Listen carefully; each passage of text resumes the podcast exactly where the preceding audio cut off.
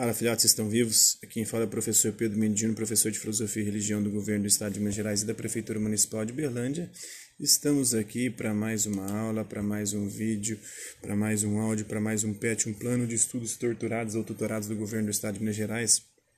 PET 3, volume 3 do terceiro bimestre de 2021 é, de Sociologia do terceiro ano do ensino médio, a semana 5, o eixo temático que a gente vai abordar agora é abordar sociológica de questões sociais no Brasil contemporâneo. O tema utópico é delinquência e criminalidade. As habilidades é diferenciar entre as explicações sociológicas e as do senso comum sobre as taxas de criminalidade. Os conteúdos relacionados aí são o senso comum, justiça, Durkheim, Marx, capitalismo, Estado, mídia, neoliberalismo, criminalização da pobreza, a interdisciplinaridade, interdisciplinaridade é com a filosofia, a história, a geografia, o português, a redação. Então, o tema são as causas da criminalidade. É, o que, que leva alguém a matar, roubar, estuprar, a corromper ou ser corrompido? Porque algumas pessoas rompem com padrões morais e legais de comportamento e outras não. Os debates em torno dessas perguntas não geram consenso e polarizam as pessoas, ora considerando o criminoso como vítima de uma sociedade perversa e injusta, ora como uma pessoa doente que deve ser excluída do convívio social ou até morta, né? porque bandido bom é bandido morto. Esse debate é muito importante, pois dependendo é, de como o crime é compreendido pelas pessoas, um outro tipo de procedimentos de controle do crime são adotados. Né, as sanções formais e informais que prevalecem numa sociedade são intimamente relacionadas aí com o senso comum das pessoas sobre as causas da criminalidade. Se bandido bom é bandido morto, como a sociedade compreende e lida com a questão da criminalidade, né? Como é que a gente vai fazer? Será que bandido bom é bandido morto mesmo? Então, o abuso do poder policial e a justiça com as próprias mãos se justificam? É, o que fazemos para reduzir a criminalidade depende de como concebemos as causas do crime. As propostas mais comuns no Brasil oscilam entre a visão da justiça punitivista que defende maior rigor da lei e na punição do criminoso, e a visão da justiça restaurativa, que enfatiza a necessidade de medidas sociais e preventivas para evitar que a exclusão social leve as pessoas a escolherem o crime é, em vez de um trabalho, em vez de buscar o salário. Né? As teorias e as pesquisas realizadas sobre as causas dos crimes não chegam a conclusões definitivas. É, não há certezas entre os estudiosos sobre o tema. É, as controvérsias são grandes, a polêmica e a divergência imperam no debate. É simplista acreditar que o criminoso é um pobre, uma pobre vítima da sociedade, como também não é correto afirmar que o criminoso faz escolhas voluntárias sem qualquer influência do seu meio social.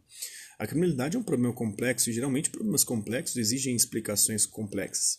Um consenso é certo, a criminalidade ela resulta da interação complexa entre vários fatores de ordem. Primeiro, individual, que são as características psíquicas da personalidade e da trajetória de vida de uma pessoa. É, outra característica, né, outro fator é interpessoal, as relações pessoais que a pessoa estabelece no seu cotidiano é capaz de que acaba influenciando o seu comportamento, é institucional também. As leis penais e as organizações do Estado são responsáveis pela segurança pública, né? a polícia, a justiça e a prisão, e são muitas vezes é, os responsáveis também por é, a violência acontecer, a criminalidade.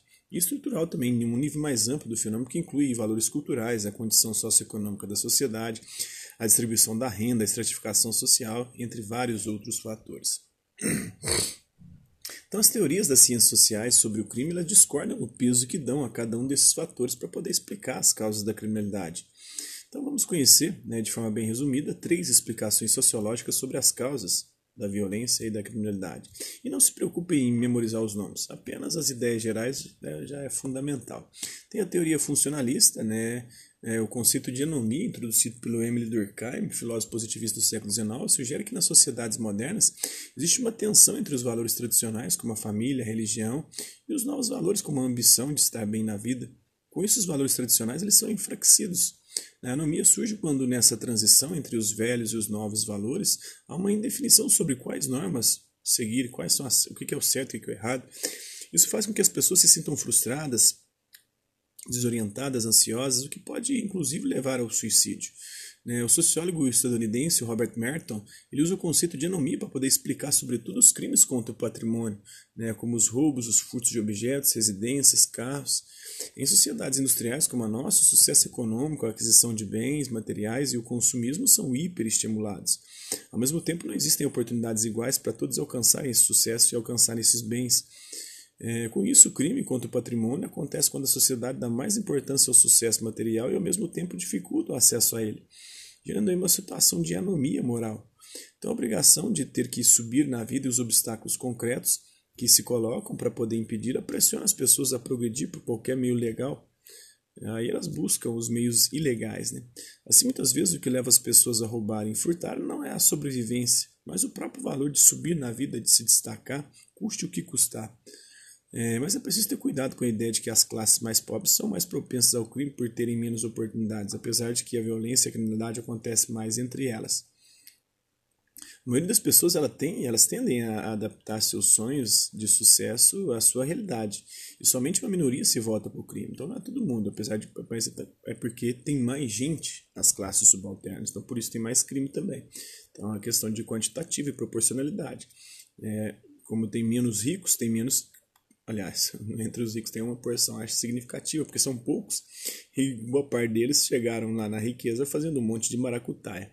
Então, em adição, como veremos na, na próxima aula, a criminalidade também envolve as classes mais altas, como os crimes do famoso colarinho branco, de políticos, né, de grandes empresários, e esses tipos de crimes geralmente é, não são vistos como passíveis de punição mais dura, como prisões mais rígidas, né, como tortura, como violência, e como bandido bom é bandido morto, né, como é, atuação ali matando todo mundo. Muitas vezes a sociedade não enxerga dessa forma.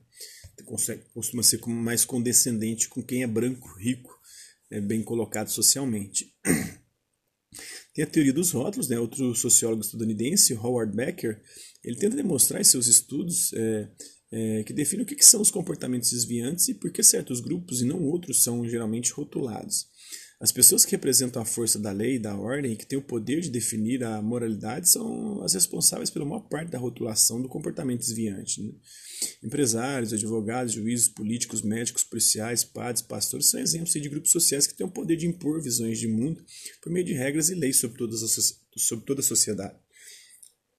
Como os rótulos são definidos por grupos que estão acima da na hierarquia social, as regras que definem o que é um desvio são formuladas em sociedades como a nossa pelos ricos, né, e sobre os pobres, geralmente, pelos homens sobre as mulheres, pelos mais velhos sobre os mais jovens, pelos heterossexuais sobre a comunidade LGBTQIAP+, né, e pelos brancos em relação aos não, não brancos. Assim, os votos eles expressam uma estrutura de poder da sociedade. Quem define quem? Né? As pessoas que não compartilham desses valores impostos acabam adotando comportamentos considerados desviantes, sendo rotuladas e tratadas como antissociais pelas agências de controle, em especial a polícia, né? a justiça e as instituições correcionais. Então a rotulação não afeta apenas a maneira como os outros enxergam o desviante, mas também influencia o próprio senso de identidade do desviante ou do desviado. Né? A experiência de ser rotulado como marginal, como criminoso, como ex-presidiário por essas agências, por esses grupos, acaba definindo a trajetória de vida de muitas pessoas, criando situações aí como enquadros policiais, como discriminação, como detenções, o desemprego que favorece o seu reingresso na vida do crime, até mesmo a morte pela mão dos agentes de segurança do Estado, da polícia, geralmente. Então, essa teoria expõe o poder que as agências de controle social elas têm de taxar certas pessoas e grupos como sendo naturalmente criminosos. Então ela revela as relações de poder envolvidas na rotulação do crime. Temos a teoria, a teoria da criminologia crítica. Essa teoria assume abertamente que existe uma relação direta entre pobreza e criminalidade. Ela é muito influenciada pelo filósofo e sociólogo Karl Marx. Nela, o crime é fruto do conflito entre as classes sociais. No capitalismo, a classe burguesa explora a classe trabalhadora o operariado ou proletariado, o desemprego e a pobreza são condições impostas pelo sistema a grande parte da classe tra trabalhadora.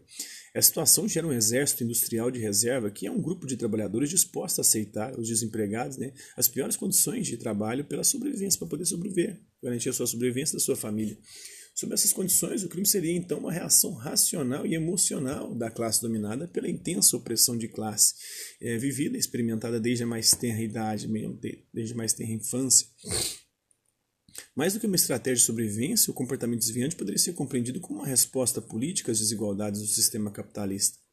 Ao dominar a sociedade, é, ao dominar a sociedade, a burguesia define as leis e controla o aparato repressivo do Estado, é, como a polícia, a justiça, a prisão, que são criados para atender os interesses da burguesia, de quem detém o poder econômico, de quem tem o dono do, do, do capital, né, dos meios de produção.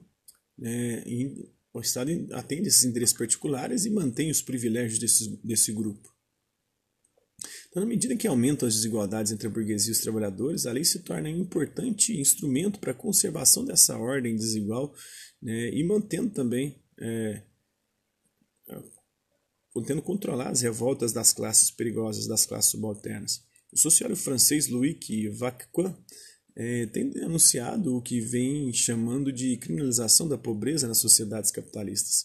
Ele afirma que, com o avanço da ideologia neoliberal, né, a criminalização da classe trabalhadora tem aumentado.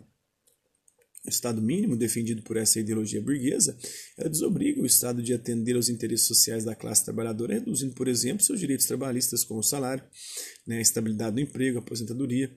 Ao mesmo tempo, é criado um Estado máximo, policialesco né, e penitenciário que reprime e criminaliza as manifestações de insatisfação da classe trabalhadora.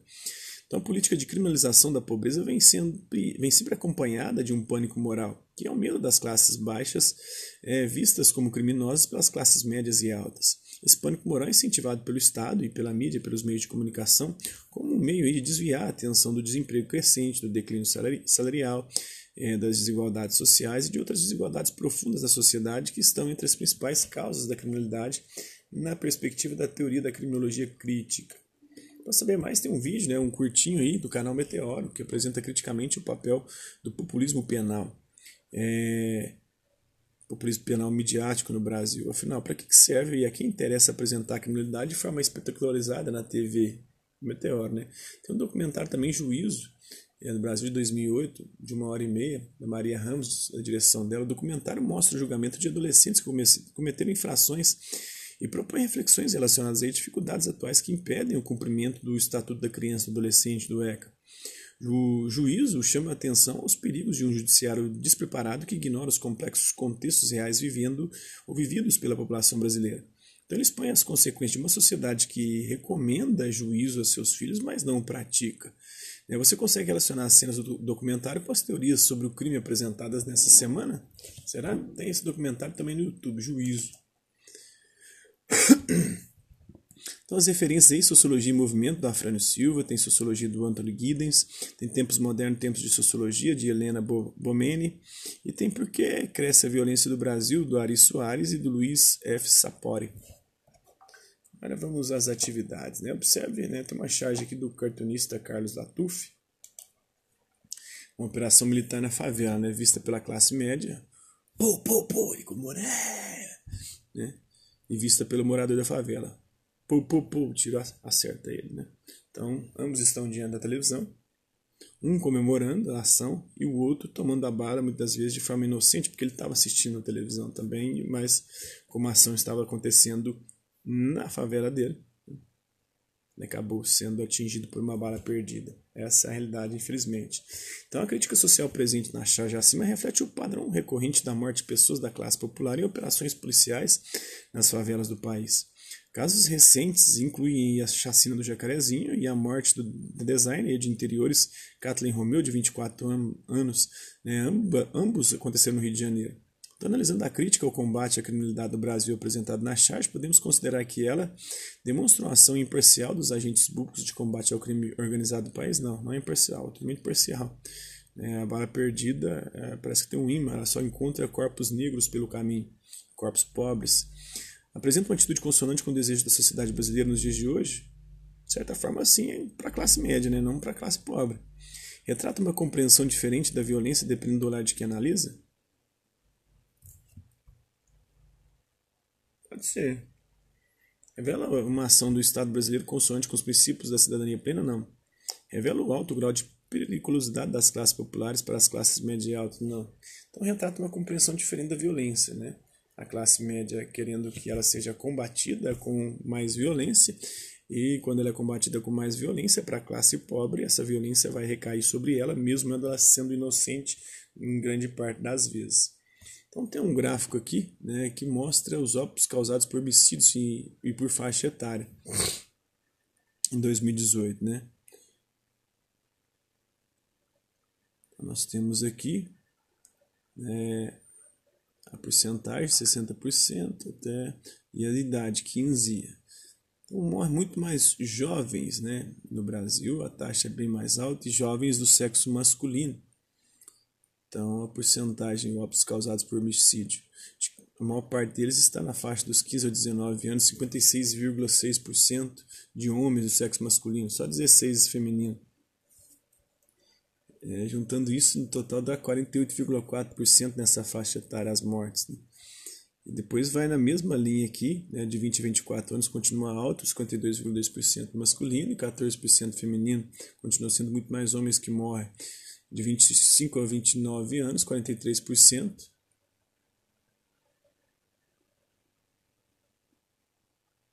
Então, o número de homicídios na UF de residência foi obtido pela soma dos CIDs, né? Não se levaram em conta os óbitos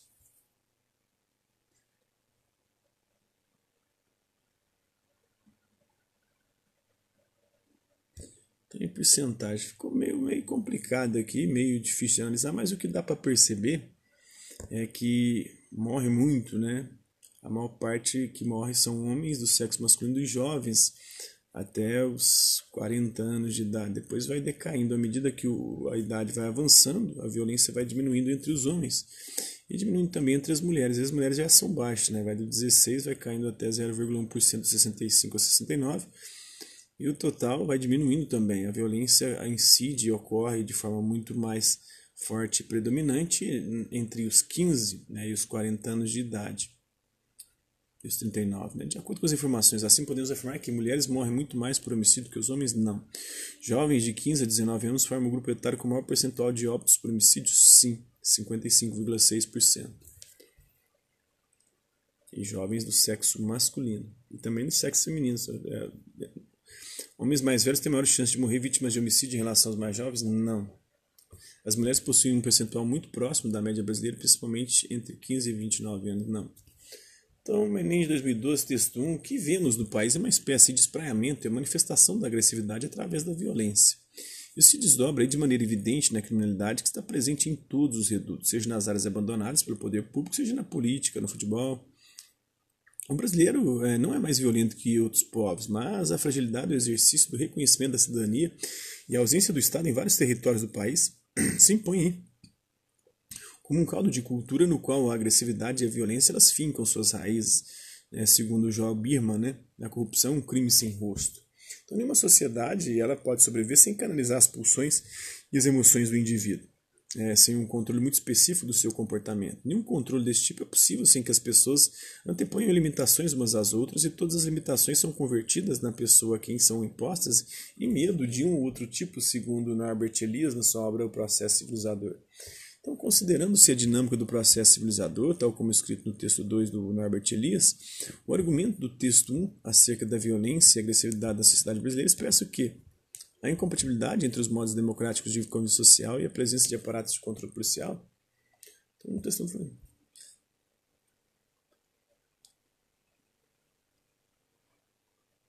Então, isso se desdobra de maneira evidente na criminalidade que está presente em todos os redutos, seja nas áreas abandonadas pelo poder público, seja na política ou no futebol. A corrupção está espalhada, né? É generalizado. O Brasil não é mais violento que outros povos.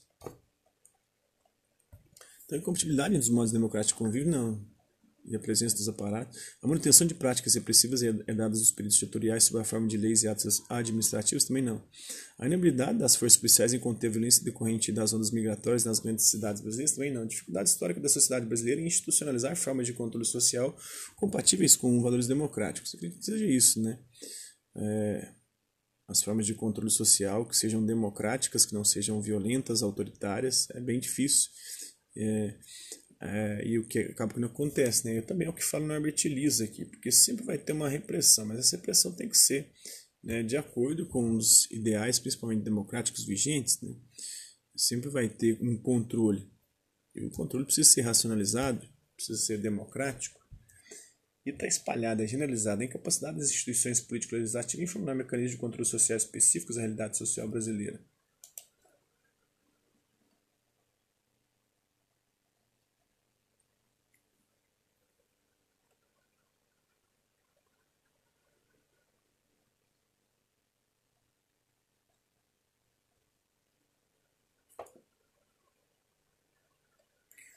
Acho que é a última, é a incapacidade das instituições político-legislativas em formular mecanismos de controle social específicos à realidade social brasileira.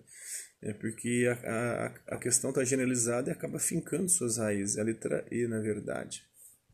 Então é isso aí. Espero que vocês tenham gostado do vídeo. Até a próxima.